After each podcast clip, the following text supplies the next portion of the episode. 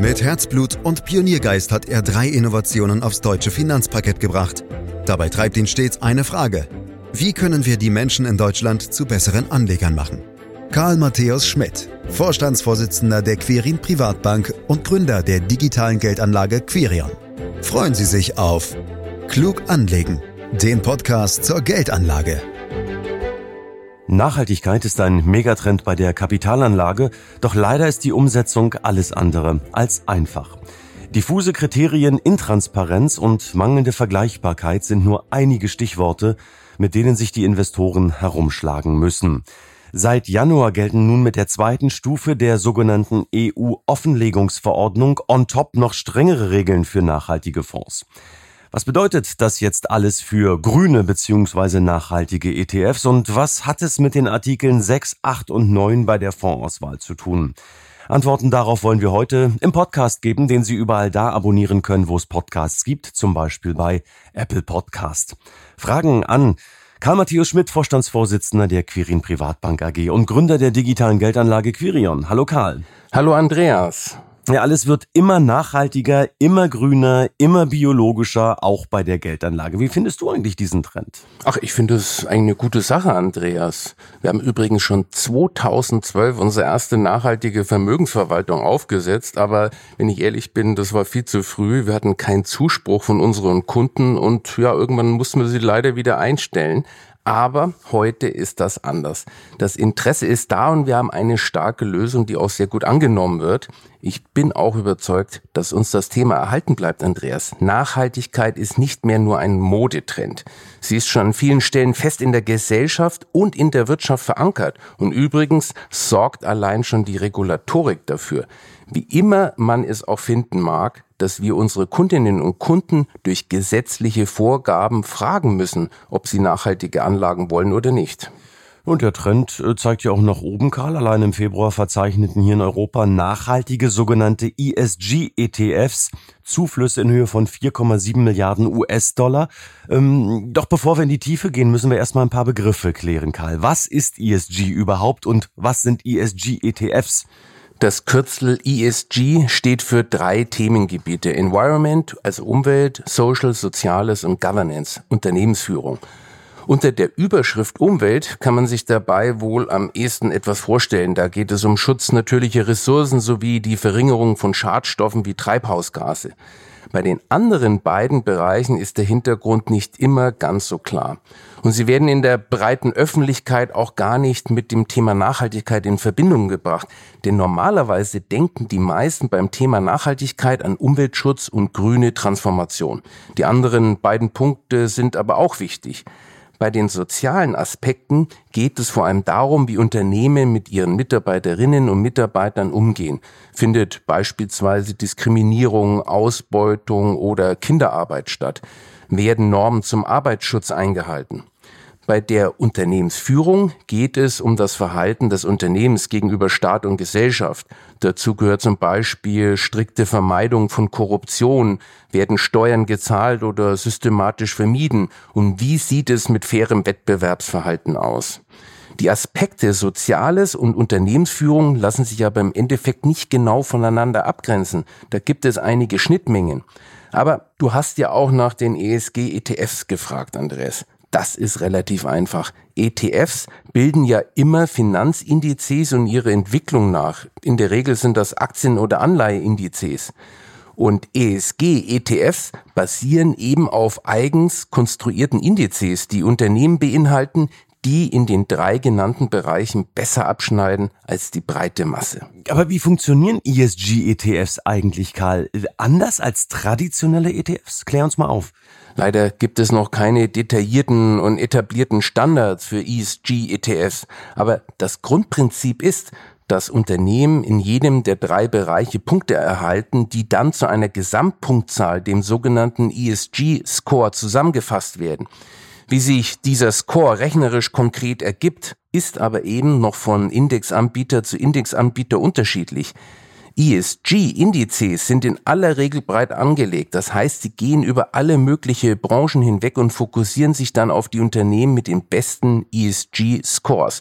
Darüber hinaus werden bestimmte Unternehmen kategorisch ausgeschlossen. Wenn sie zum Beispiel Atomwaffen oder Landminen produzieren, dann ist das eine No-Go-Grenze. Das heißt, wenn es Atomwaffen herstellt, bleibt es draußen, egal wie umweltfreundlich das Unternehmen sonst ist.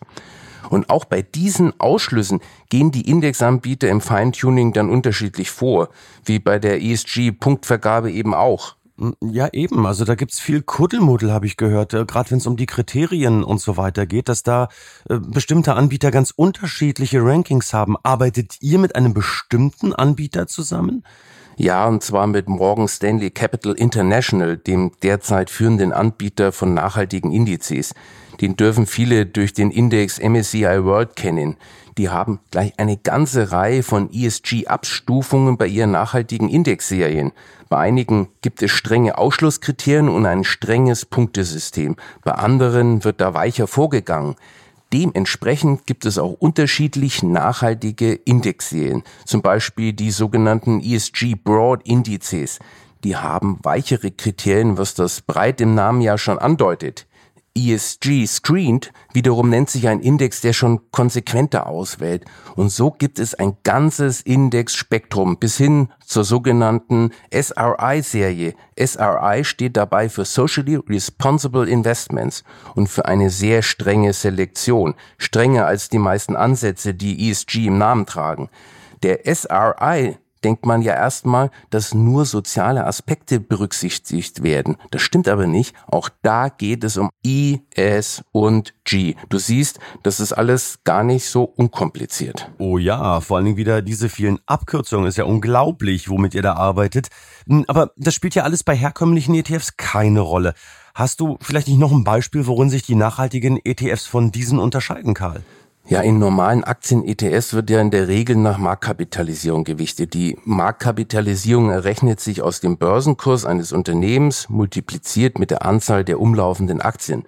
Unternehmen, die viel Kapital anziehen, sind also relativ hoch gewichtet. Oder anders gesagt, der Markt entscheidet über das Gewicht, was übrigens auch die wissenschaftlich anerkannte Gewichtungsmethode ist. Bei manchen ESG-ETFs ist es nun so, dass die Unternehmen als erstes einen sogenannten ESG-Test unterzogen werden und der ist nicht immer so besonders streng. Und nur wenn sie den bestehen, kommen sie dann in den ETF. Dann aber werden sie nach Marktkapitalisierung gewichtet. Insgesamt ist das in der Praxis ein eher schwächeres Vorgehen. Strengere Ansätze gewichten nach einem Mix aus Marktkapitalisierung und ESG-Score. Und manche Indizes gewichten sogar ausschließlich auf Basis der ESG-Punkte, was schon sehr streng ist. Ja, und das ist ja noch nicht alles. Dann gibt's ja mittlerweile auch noch eine Klassifizierung der Fonds nach Artikel 6, 8 und 9. Wie kann ich mir das jetzt als Anleger bei der Auswahl vorstellen, Karl? Ja, die Artikel stammen aus der EU-Verordnung zum Thema nachhaltiges Wirtschaften und Investieren. Die entsprechenden Formulierungen lassen leider an der einen oder anderen Stelle noch Interpretationsspielraum. Als eine zumindest grobe Hilfestellung für eine Abstufung nach Nachhaltigkeit sind sie aber schon brauchbar. Artikel 6 bezieht sich auf Fonds, die keine oder nur minimale Nachhaltigkeitskriterien berücksichtigen. Wir sprechen hier also im Prinzip von ganz normalen Fonds. Und wenn ich Fonds sage, meine ich damit wirklich alle Fonds, also neben ETFs auch die große Masse der aktiv gemanagten Fonds. Artikel 8 Fonds sind dann schon deutlich nachhaltige Produkte. Sie sind dabei relativ breit aufgestellt über viele Branchen hinweg. Es sind also auch Branchen dabei, die auf den ersten Blick wenig mit nachhaltigen Wirtschaften zu tun haben, also die Autohersteller oder die fossile Energiebranche. Aber in diesen Bereichen gibt es ja auch schon Unternehmen, die sich deutlich im Bereich Nachhaltigkeit engagieren und sich stark wandeln. Die meisten breit streuenden ESG-ETFs sind Artikel 8 Fonds. Artikel 9 Fonds stehen dann auf der höchsten Stufe. Hier ist der Grad der Nachhaltigkeit nochmal höher als bei den Achterfonds. Das heißt, dass hier eine ganze Reihe von Branchen von vornherein rausfallen. Übrig bleibt eine sehr kleine Anzahl von Branchen, zum Beispiel neue Energien, in die investiert werden kann. Wir sprechen also im Grunde über Unternehmen, die beim Thema Nachhaltigkeit schon am Ziel sind. Sie müssen sich nicht erst noch dorthin entwickeln, wie zum Beispiel klassische Autohersteller, sondern es liegt schon im Geschäftsmodell begründet, wie bei einem Windkrafthersteller. Aber es ist schon sehr risikoreich, wenn du mit deiner Anlage nur noch auf ganz wenige Branchen setzt. Es lässt sich allgemeingültig nicht sagen, wie viele Branchen in Artikel 9 Fonds drin sind, weil das variiert. In jedem Fall aber ist es extrem konzentriert. So konzentrieren sich zum Beispiel bei drei besonders bekannten Fonds rund 85 Prozent der Anlagen auf nur zwei bis drei Branchen. Und das ist mir viel zu viel Konzentration. Mhm. Und schön, dass wir die Begrifflichkeiten alle mal klären konnten. Von ESG über SRI, Artikel 6, 8 und 9, da kommt ja wirklich vieles zusammen. Aber kann man es nicht noch besser auf den Punkt bringen, Karl, wann ein ETF als nachhaltig gilt? Und wie findet man jetzt gute, nachhaltige ETFs im riesigen Fondsuniversum? Andreas, um es kurz und bündig zu sagen, anhand eines einzigen Kriteriums oder einer einzigen Kennzahl zu entscheiden, ob ein ETF nachhaltig ist, das geht leider nicht. Denn teilweise liegt das ja auch auf der persönlichen Ebene, also im Auge des Betrachters. Nimm als Beispiel nur den aktuellen Streit in der EU um die entsprechende Einstufung der Atomenergie. Für die einen ist das reines Teufelszeug, andere wiederum argumentieren mit der CO2-Reduktion, die durch Atomkraftwerke erreicht wird. Und was die konkrete Produktauswahl angeht, für Privatleute ist das alles andere als einfach, weil es eben noch keine einheitlichen Standards gibt. Das heißt, die Recherche ist schon aufwendig. Also, für Privatleute ist das alles andere als einfach. Wie macht ihr das dann, Karl? Ja, wir haben ein System entwickelt, das den Anlegerinnen und Anlegern die Recherche und Produktauswahl abnimmt. Dabei Dabei behaupten wir gar nicht, dass das ein perfektes System ist, aber es ist vernünftig, nachvollziehbar und vollkommen transparent. Bis hin zu einem Nachhaltigkeitsreporting, das wir dazu jedes Quartal erstellen weil wir trotz unseres Nachhaltigkeitsanspruchs eine breite Streuung für unabdingbar halten, bewegen wir uns mit unserer Systematik im Bereich der Artikel 8 Fonds. Dabei bevorzugen wir dann aber klar die strengeren Ansätze. Der Ansatz ESG Broad spielt bei uns zum Beispiel keine Rolle. Konkret schließen wir erstmal schon auf Indexebene ganz grundsätzlich einige Unternehmen kategorisch aus. Darüber haben wir schon gesprochen. Wenn es also um Atomwaffen, Landminen, Streumunition geht, machen auch wir keine Kompromisse. Das gleiche gilt für Unternehmen, die sich den sogenannten Global Compact der Vereinigten Nationen verweigern. Das ist ein weltweit und freiwilliger Pakt zwischen Unternehmen und der UNO, der zum Beispiel Kinder- und Zwangsarbeit verbietet. Anschließend schauen wir bei der Portfoliokonstruktion auf die ESG-Bewertung und den CO2-Ausstoß. Das Ganze wird dann so austariert, dass wir zwischen diesen beiden Nachhaltigkeitszielen einerseits und Risikostreuung andererseits eine optimale Positionierung finden. Und ein wichtiger Punkt ist für uns auch die Mitsprache der ETF-Anbieter. Denn die haben ja als Vertreter der Aktionärinnen und Aktionäre ja die Möglichkeit, aktiv auf die Unternehmen einzuwirken, bei der Nachhaltigkeit immer am Ball zu bleiben. Und da gibt es in der ETF-Branche durchaus Unterschiede, wie verantwortungsvoll mit dieser Mitwirkungsmöglichkeit umgegangen wird. Also halten wir fest, breite Streuung schön und gut, Karl, aber wie kann ich mir sicher sein, dass da auch wirklich nur saubere Unternehmen drinstecken und eben nicht irgendwelche Gas- oder Atomkonzerne. Ich meine, immerhin sind die ja nach EU-Definition sogar nachhaltig, was ja für viel Kopfschütteln gesorgt hat. Ja, das Problem ist, dass sich letztlich jeder unter Nachhaltigkeit etwas anderes vorstellt. Und weil du vom Kopfschütteln sprichst, Andreas, den Kopf geschüttelt haben nur die Deutschen und die Österreicher. Das war keineswegs in ganz Europa so. Übrigens werden Gas- und Atomkonzerne auch nach EU-Definition nicht als nachhaltig klassifiziert, sondern als eine Brücken- oder Übergangstechnologie. Mhm. Und wie siehst du das jetzt mit den Gas- und Atomkonzernen? Kernenergie und Erdgas sind nicht nachhaltig, Andreas. Das steht mal fest und das weiß man auch in der EU. Erdgas hat noch immer einen nennenswert hohen CO2-Ausstoß und die Kernenergie erzeugt extrem schädliche Abfälle, deren Entsorgung alles andere als gelöst ist. Zur Wahrheit gehört aber auch, dass mit Hilfe dieser beiden Energiequellen die CO2-Emissionen in vielen EU-Ländern deutlich verringert werden können. Und am Ende geht es ja neben dem Umstieg auf neue Energien vor allem darum, die Klimaziele zu erreichen. Übrigens braucht ja auch Deutschland als selbst erklärter Klassenprimus in Sachen Energiewende übergangsweise Gaskraft und zugekauften Atomstrom und verfeuert dafür aktuell mehr Kohle als vor zehn Jahren, um die Umstellung der Stromversorgung auf Erneuerbare abzusichern. Also nochmal, Gas und Atomstrom sind keineswegs grün. Für mich ist aber ihre Nutzung vorerst noch ein wichtiger Schritt auf dem Weg zur Begrenzung des Klimawandels. Viele Fonds haben ja auch sogenannte Ausschlusskriterien formuliert, um sicherzugehen, eben keine Probleme mit dem sogenannten Greenwashing zu bekommen. Karl, wir haben zwar schon gerade über die Ausschlüsse gesprochen, kannst du in dem Zusammenhang aber noch ein bisschen mehr zu sagen? Also was sind das für Kriterien? Zunächst gibt es die besprochenen Punkte, über die sich im Prinzip alle Anbieter einig sind. Ganz grundsätzlich werden Unternehmen ausgeschlossen, die Atomwaffen, Landminen und Streumunition herstellen. Und auch Unternehmen, die sich dem Global Compact der Vereinten Nationen verweigern. Aber einige Anbieter schließen eben noch viel mehr aus und beschränken sich dabei ganz bewusst auf wenige Branchen. Dann sind wir wieder bei Artikel 9. Aber selbst Artikel 9 Fonds können im Extremfall Greenwasher sein, nämlich dann, wenn das, was sie versprechen, nicht dem entspricht, was sie tun. Es geht also letztlich immer um Transparenz und Ehrlichkeit. Naja, aber wenn nun so viele spannende Investmentmöglichkeiten ausgeschlossen werden, Karl, wirkt sich das dann nicht am Ende auch negativ auf die Performance aus?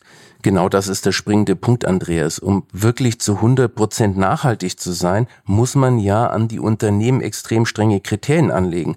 Damit beschränkt man aber den Kreis von Anlagen, in die man investieren kann, meiner Meinung nach zu stark. Einfach deshalb, weil es noch zu wenige Unternehmen davon gibt. Darunter leidet dann aber auch die Risikostreuung, die aber besonders wichtig ist. Je strenger also die Ausschlusskriterien, umso schlechter die Diversifizierung eines Depots. Welche Konsequenzen das hat, kann man am Segment der aktiv gemanagten nachhaltigen Fonds beobachten. Viele davon sind zwar extrem nachhaltig unterwegs, weil sie dadurch aber zwangsläufig in zu wenige Unternehmen investiert sind, sind dann eben auch die Risiken extrem hoch. Oft befinden sich in solchen Fonds weniger als 100 Einzelwerte aus nur sehr wenigen Branchen und der Misserfolg weniger Werte oder einer einzelnen Branche kann dann schnell für empfindliche Verluste sorgen. Und das ist ist ja in der Vergangenheit auch schon häufig passiert. Äh, und wie geht ihr jetzt mit diesem Widerspruch um? Wir versuchen also das Spannungsfeld zwischen Nachhaltigkeit und Diversifizierung so gut wie möglich aufzulösen. Aber leider können wir der Wahrheit nicht ausweichen. Wer in einer nicht nachhaltigen Welt in Sachen Nachhaltigkeit kompromisslos ist, macht zwangsläufig beim Risiko ein Kompromiss. Und in dem Zusammenhang ist mir noch eher ein philosophischer Punkt sehr wichtig. Wenn du heute ausschließlich in Unternehmen investierst, die bereits zu 100 Prozent nachhaltig oder grün sind, dann hast du vielleicht ein gutes Gewissen, aber zugleich verbaust du dir die Möglichkeit, einen echten Wandel voranzutreiben. Das ist aber letztlich das Ziel. Wir wollen ja erreichen, dass sich die Wirtschaft in der gesamten Breite in Richtung Nachhaltigkeit entwickelt. Denn die wenigsten Unternehmen sind heute schon komplett nachhaltig. Und genau das muss sich ändern, wenn wir unser Nachhaltigkeits- und Klimaziel erreichen wollen. Der entscheidende Punkt ist also die Veränderung, nicht der Status quo. Im Sinne der erforderlichen Veränderung in Richtung Nachhaltigkeit finde ich es richtig, in Unternehmen zu investieren, die zwar noch nicht 100% nachhaltig sind, aber bei den Veränderungsprozessen vorbildlich sind. Also ich höre raus, Karl, da sind doch noch eine ganze Menge Unternehmen übrig, in die ihr investieren könnt. Ähm, wie viele sind es? Wie viele habt ihr in euren Portfolios? In unserem Nachhaltigkeitsportfolio mit Aktien sind aktuell immerhin noch gut 3000 Unternehmen. Das sind deutlich weniger als in unserem klassischen Portfolio mit über 13.000 Werten. Du siehst, da fliegen schon eine ganze Menge Unternehmen raus, die nicht nachhaltig genug wirtschaften. Aber es sind noch ausreichend genug, um ein gutes Rendite-Risiko-Verhältnis zu erreichen. Du sagst also, wenn ich dich richtig verstehe, grün und rentabel geht. Woran machst du das fest? Gibt es da Studien oder auch andere Erkenntnisse? Ja, die gibt es, Andreas. Wenn du dir langfristige Datenreihen anguckst, dann siehst du, dass breit gestreute nachhaltige Aktienportfolios nicht hinter einem klassischen Weltportfolio zurückstehen. Auch für solche Depots kannst du durchaus auf lange Sicht im Schnitt sieben bis acht Prozent im Jahr rechnen. Ja, aber warum brauchen wir denn überhaupt noch klassische ETFs? Äh, lass mich das mal ketzerisch fragen, wenn man doch so breit gestreut nachhaltig in den globalen Aktienmarkt investieren kann. Der Grund dafür ist einfach. Wir sind nicht dazu da, unsere Kundinnen und Kunden zu erziehen. Und es will nicht jeder Mann und jede Frau ausdrücklich nachhaltig investieren. Es gibt zum Beispiel die Meinung, dass der Markt dasselbe regeln muss, wenn es erfolgreich sein soll. Deshalb haben wir neben unserer nachhaltigen Vermögensverwaltung noch die klassische Variante. Aber, Andreas, es gibt noch einen anderen wichtigen Grund. Wenn man es nämlich ganz genau nimmt, muss man mit nachhaltigen Anlagen auch bei uns kleine Abstriche hinsichtlich des Risikos machen. Das letztlich optimale Verhältnis aus zu erwartender Rendite und erwartbarem Risiko bekommst du nur bei wirklich maximaler Streuung. Und die hast du eben nicht mit 3000 Aktien.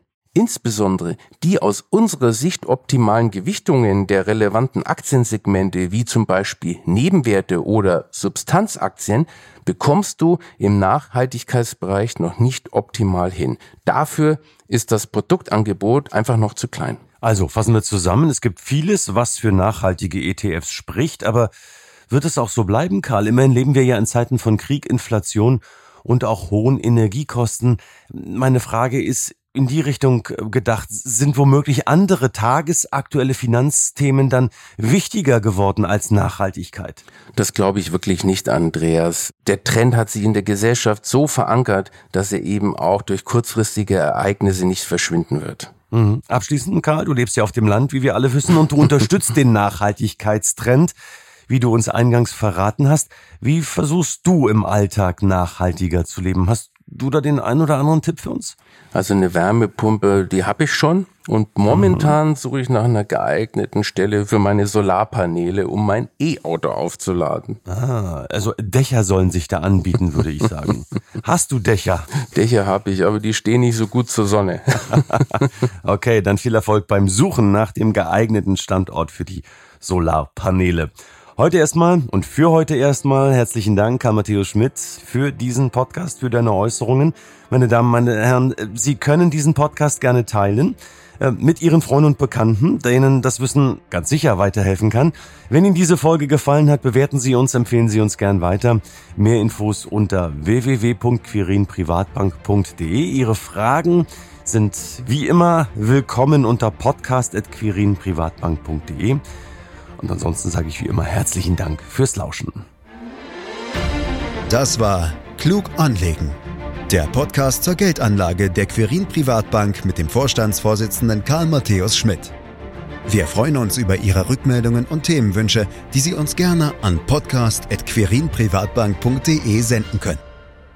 Die Quirin Privatbank steht für echte Unabhängigkeit, da sie auf Provisionen und hauseigene Produkte verzichtet das innovative Anlagekonzept Markt, Meinung, Wissen beruht auf bewährten Erkenntnissen der Finanzmarktforschung und investiert frei von Prognosen in den weltweiten Kapitalmarkt.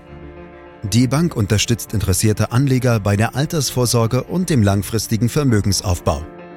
Mehr Informationen erhalten Sie unter querinprivatbank.de.